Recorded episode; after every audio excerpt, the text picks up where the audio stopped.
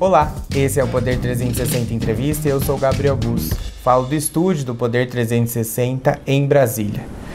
Nesse episódio, nós recebemos o empresário, escritor, produtor artístico e presidente nacional da CUFA, Preto Zezé. Ele está conosco por videoconferência. Seja bem-vindo, Preto Zezé. Obrigado pelo convite, Gabriel.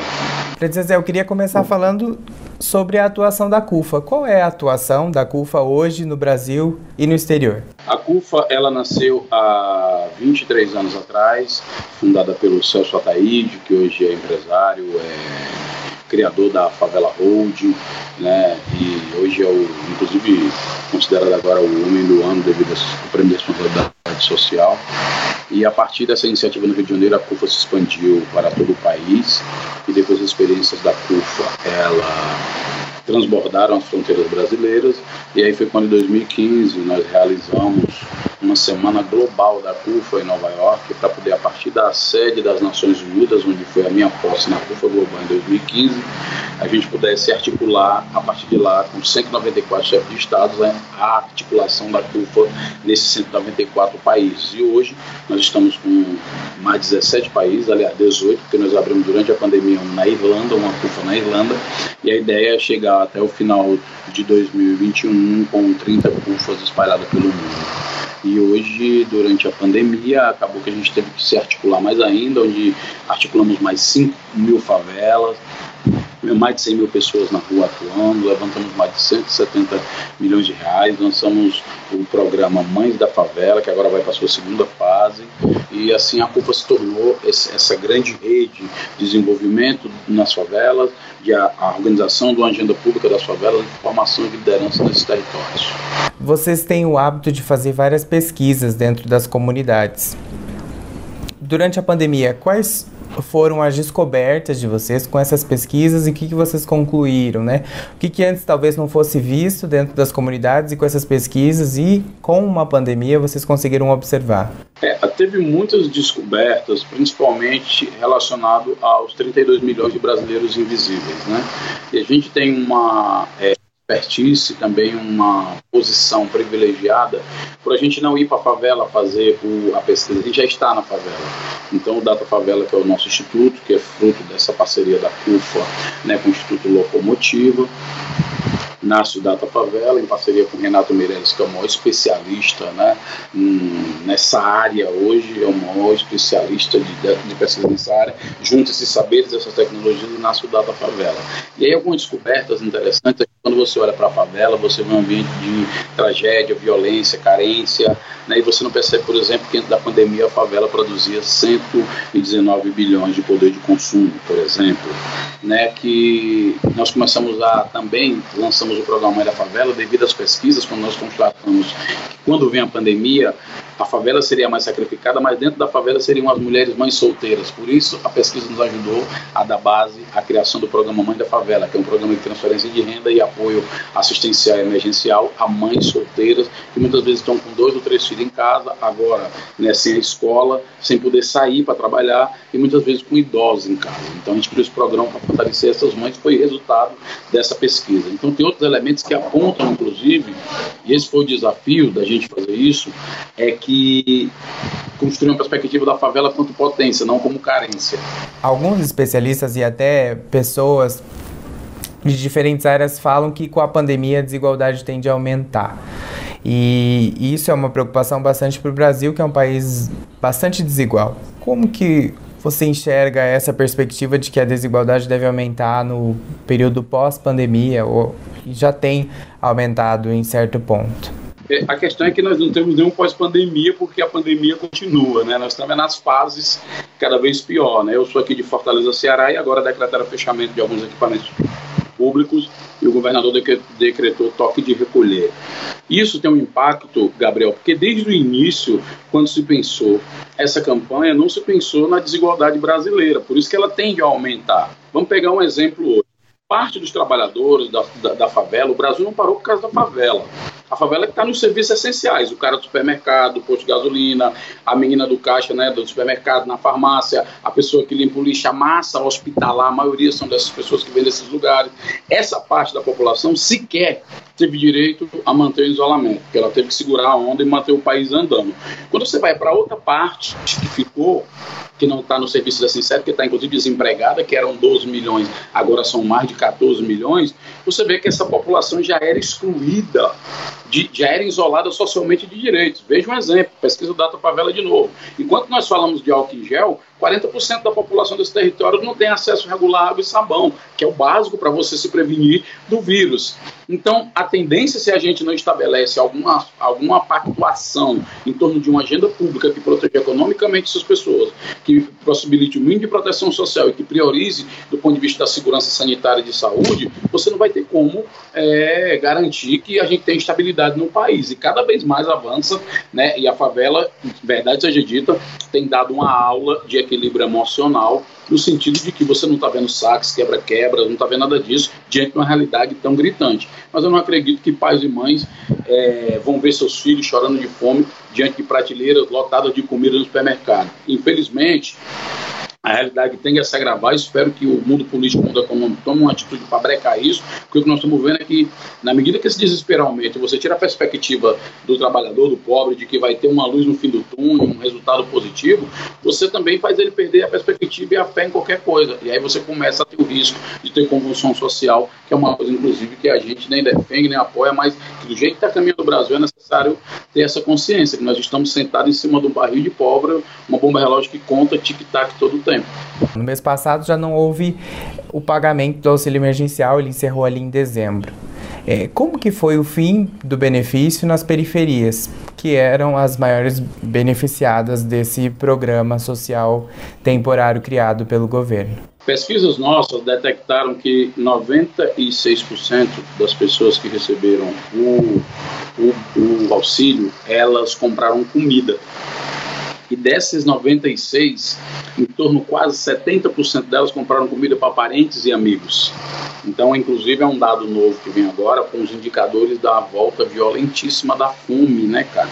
Assim, em níveis é, avassaladores, né? Você tem, é, pegue só para você ver aí o, o, que é o, o que é o déficit desse, desse, desse, dessas crianças fora da escola, por exemplo, que as mães antes tinham seus negócios na rua, agora elas não têm. Além de quebrou 87% dos negócios, elas não podem sair de casa, devido agora, inclusive, à fase nova, e devido, mas principalmente, os filhos não têm com quem ficar, porque eles ficavam na escola. E a escola não era só a escola, era comida, proteção, acolhida, cuidado e um espaço de tempo livre para essa mãe poder batalhar um dinheiro. Né? Então, a tendência, é, é, o que nos preocupa muito, é que hoje nós precisamos, nesse momento, de novo, e é uma coisa muito difícil para a CUFA, porque é a primeira vez que a gente vai a público pedir apoio, é iniciar uma nova fase da, da, da, da, da campanha do programa Mãe da Favela 2 para poder fortalecer enquanto não chegam as políticas públicas que ainda estão na fase de discussão no Brasil. A CUFA tem discutido com lideranças políticas e até mesmo com o governo federal a retomada do auxílio emergencial nesse momento que o governo aqui em Brasília discute a retomada do benefício? Sim, a CUFA está sempre pautando uma agenda pública desse território. A gente, inclusive, faz parte da frente é, pela renda básica, né?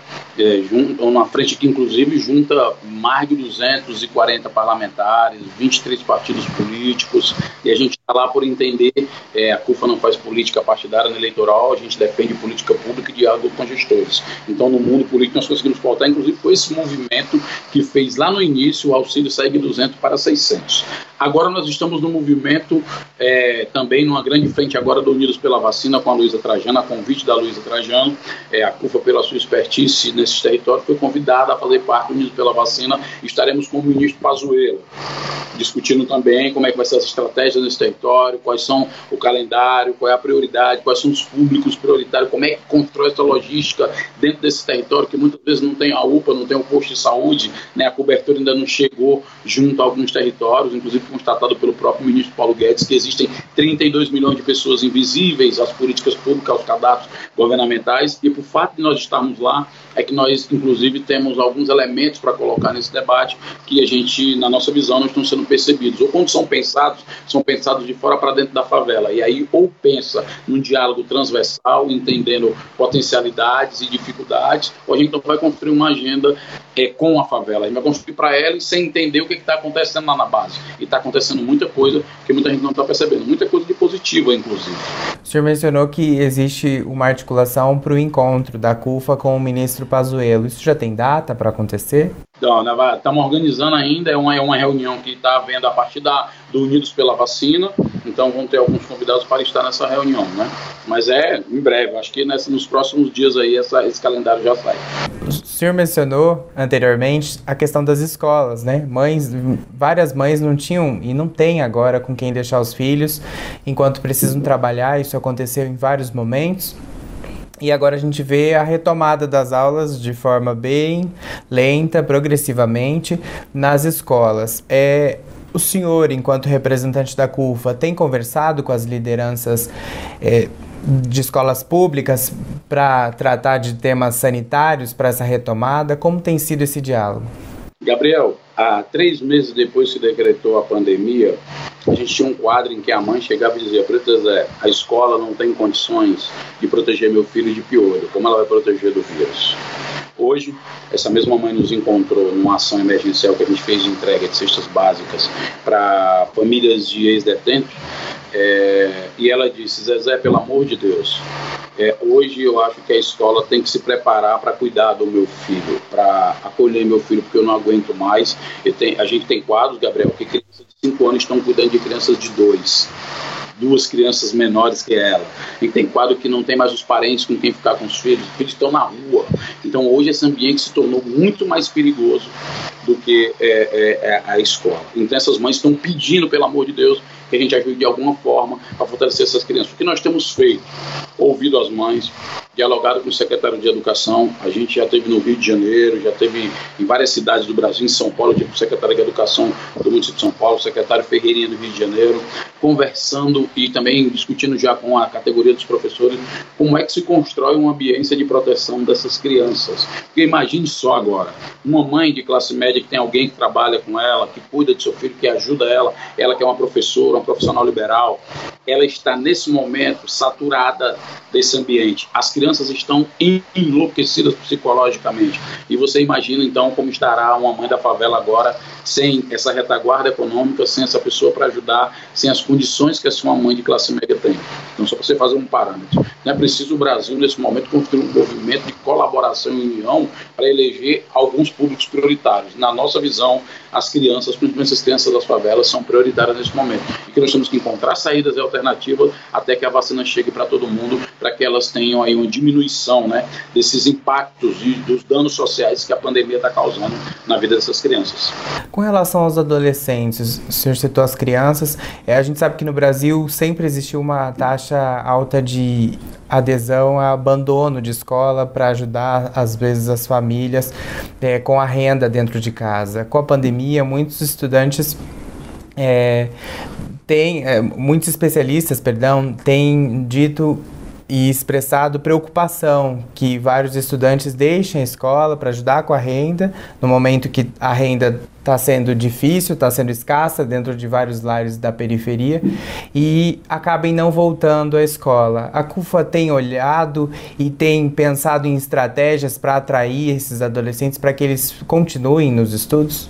Sim, inclusive foi um elemento de pesquisa também nossa que a gente começou a detectar que 46% dos alunos é, estavam inclusive sem tesão, sem desejo mais de voltar à escola, porque a escola não fazia mais sentido ou em, e outra parte estava sendo sacrificada por não ter acesso à internet, não ter computador, às vezes tinha um celular, mas não tinha dados. O que, que a gente fez na época para tentar sinalizar uma alternativa, sinalizar uma saída?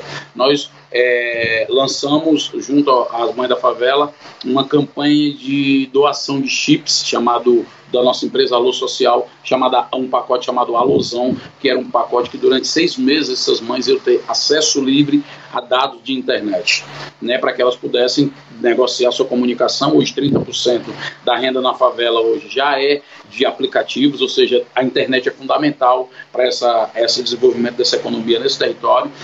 Aí tinha a parte de lazer com as crianças, porque o menino também estuda, joga videogame e tal, e da parte de acesso às informações, principalmente dos jovens, para poder estudar né, no modelo ensino remoto. Mas a dificuldade é muito grande diante dessas desigualdades de condições. Né? Então você está tá produzindo aí um desinteresse, um assassinato de inteligência, está sacrificando gente que ia se formar e nós vamos ter grandes déficits para recuperar nesse processo né, relacionado à educação. Professor eu também queria tratar da ação das autoridades públicas durante a pandemia, principalmente nas comunidades periféricas, que é o nosso tema aqui, enquanto o senhor é presidente nacional da CUFA. Como que o senhor vê a atuação do governo federal, dos governadores e dos prefeitos nas cidades nesse período de pandemia? É, é preocupante para nós ver um cenário em que você não tem uma, um consenso entre as autoridades, né? Eu estou vendo governadores ir para um lado, prefeito para o outro, governo federal para o outro. No final, quem vai perder no meio do caminho esse desencontro é a população mais pobre, a população que não tem mecanismo de controle sobre a política pública, que não tem acesso a um plano de saúde, que não tem dinheiro nem para a internet para botar no seu celular. Essa população que vai perder. E nos preocupa muito não ter, nesse momento, um movimento pacificador e de consenso em torno de uma agenda. Vacina para todo mundo, universalizada via o SUS, com um plano, um calendário de vacina e um acordo entre as autoridades. A gente faz uma, um apelo que as autoridades, nesse momento, deixem suas desavenças, suas diferenças ideológicas, suas disputas políticas e coloquem como prioridade a agenda de proteção social da maioria da população. O senhor menciona a agenda e muito se fala numa frente ampla em 2022 nas eleições presidenciais. É, como que o senhor avalia essa frente ampla? Porque, por outro lado, se fala muito em ah, escolher um nome ou unir forças, mas não se fala em projetos. Como que o senhor enxerga essa possibilidade, essa eleição de 2022 que às vezes parece procurar nomes, mas não ter ainda projetos, principalmente para as áreas periféricas e para as favelas ao redor do país? É, você, inclusive, deve ter visto alguma entrevista minha que eu falo desse ponto. Eu acho que, ao invés de discutir nomes de partidos agora, devia discutir um projeto, uma agenda pública de emergência emergência, porque tem uma grande parte da população que está desesperada. Né? Ontem mesmo eu vi uma live de um amigo meu, músico, Ganjamin, que discutiu o setor de entretenimento. Muitos amigos nossos, músicos, holds, trabalhadores da área da cultura, literalmente passando fome, Gabriel fome mesmo, pessoas ligam com vergonha, e não é uma coisa assim, você deixar uma cesta básica, as pessoas estão com vergonha, as pessoas querem trabalhar, tirar o seu sustento, cuidar da sua vida. Então, o que, que eu vejo? É que, é que nesse momento, por isso que a gente está pautando algumas agendas, agora a renda básica, agora a vacina, e tentando pautar com uma agenda de consenso da sociedade construir esse consenso na sociedade e construir isso em cima de uma plataforma concreta para as pessoas que mais precisam. Do contrário, nós vamos ficar de novo, como o Brasil é um ano que todo ano é um ano pré-eleitoral, né? tem um ano da eleição e o outro ano já é a pré-eleição. É muito ruim porque tudo fica refém à questão eleitoral e pouco se discute a questão do país. A sociedade organizada tem que começar a pautar a sua agenda, os seus interesses e a partir daí é que nós vamos ver qual gestor se identifica mais, se compromete, tem mais condições de executar essa agenda. Eu acho que a discussão está um pouco invertida no Brasil. Está todo mundo preocupado com o nome, com o protagonismo, enquanto o povo está aí ó, sem a vacina, sem dinheiro e preocupadíssimo com as suas questões né, de sobrevivência. Então, isso deveria ser o centro de todo o debate político, de todos os partidos e de todo o, o, o mundo político hoje, né, em Brasília. Devia estar se discutindo a construção dessas questões, de uma pactuação em torno de reduzir desigualdades, promover saúde saúde e melhorar a economia da maioria da população. Isso sim vai construir uma agenda e aí a liderança naturalmente vai subir esse processo, que não acreditem. Não no Brasil, politicamente, vai ser difícil uma liderança cair e pactuar e cons conseguir construir um consenso do jeito que está sendo aí, que a gente está vendo uma disputa enorme de protagonismo, né, uma busca enorme, uma, é uma espécie de monopólio do bem, onde um diz uma coisa, o outro fez melhor, e aí o que fez melhor, o outro já fez. E é uma loucura, né, uma corrida insana de protagonismo que, na verdade, não aspira confiança e nem atrai a sociedade para discutir a sua agenda emergencial. Você fala dessa movimentação de disputa de fato pelo discurso correto, né? Disputa quem está fazendo certo, quem não está. E o senhor menciona nas suas redes sociais a grande sua grande preocupação com as fake news e como isso tem afetado a percepção dentro das favelas, principalmente em relação à vacina. Como que, como que alterar, é, como que se altera, perdão, essa esse cenário né, de tanta fake news e como mudar essa percepção dentro da população das comunidades mais carentes? Acho que a primeira coisa é constatar que a fake news é um crime, é, é, é, uma questão criminosa e perigosíssima nesse momento. Eu vou dar um exemplo. Agora está mais grave, estão começando a detectar, mas já na época dos hospitais de campanha, é, Fortaleza, por exemplo, vários casos, enfermeiros disseram para nós que as pessoas, o, cara, o, enfermeiro vinha no ônibus com uma pessoa doente, ia para o hospital, e no caminho ele viu o debate da esposa com o marido. Foram várias vezes que as pessoas falaram para nós, estou citando um dos casos, que é mais ilustrativo para mim, e que o marido dizia que não ia para o hospital tossindo, com dor no pulmão, com todas aquelas características, né, paladar, é, a questão da ausência do olfato, e ele ia para o hospital e discutindo com a esposa que não queria ir, a esposa puxando ele na marra, levando ele né, na, na força, e ele dizia que não iria porque no hospital de campanha injetar veneno nele e botar na conta do Covid. Estou falando isso, mas hoje grande parte da população hoje está aderindo a isso. Vi gente jovem me perguntando é, se realmente é verdade que a vacina vem com chip para a pessoa morrer. Não é pouco, é muita gente. Inclusive, nós vamos soltar uma pesquisa falando sobre especificamente esse tema. É, pessoas que acreditam que vai alterar o DNA, Gabriel. Então, há uma campanha de informação. E qual é a saída? Primeira saída, é, do ponto de vista legal, é construir uma regulamentação desse processo. Do ponto de vista da sociedade, há uma pactuação dos meios de comunicação, da sociedade civil, do que é evidência científica, o que é informação, o que é fato, e não pode ter uma correlação e contemporizar com opiniões. A ciência não pode ter uma opinião, tem que ter dados, pesquisas e comprovações. Então, acho que há, há que ter um pacto na sociedade de que fake news não. Porque informação, vou dar um exemplo hoje.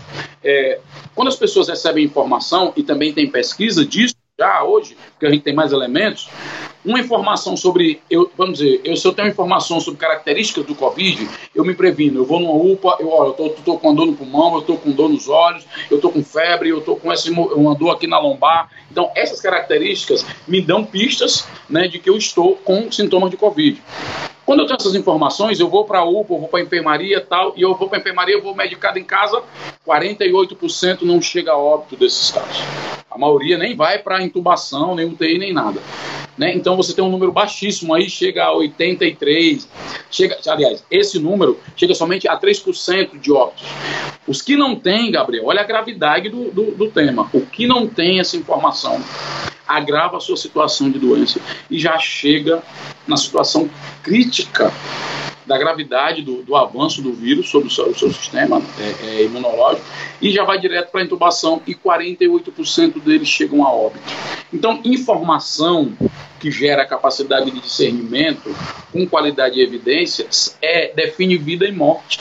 Por isso que para nós não é uma questão só de debate se é verdadeiro ou falso, é vida e morte. Tem que se colocar. Fake news, numa época de pandemia, define, a, a, a, afeta a credibilidade da informação e define uma informação hoje qualificada com evidência científica, define vida e morte.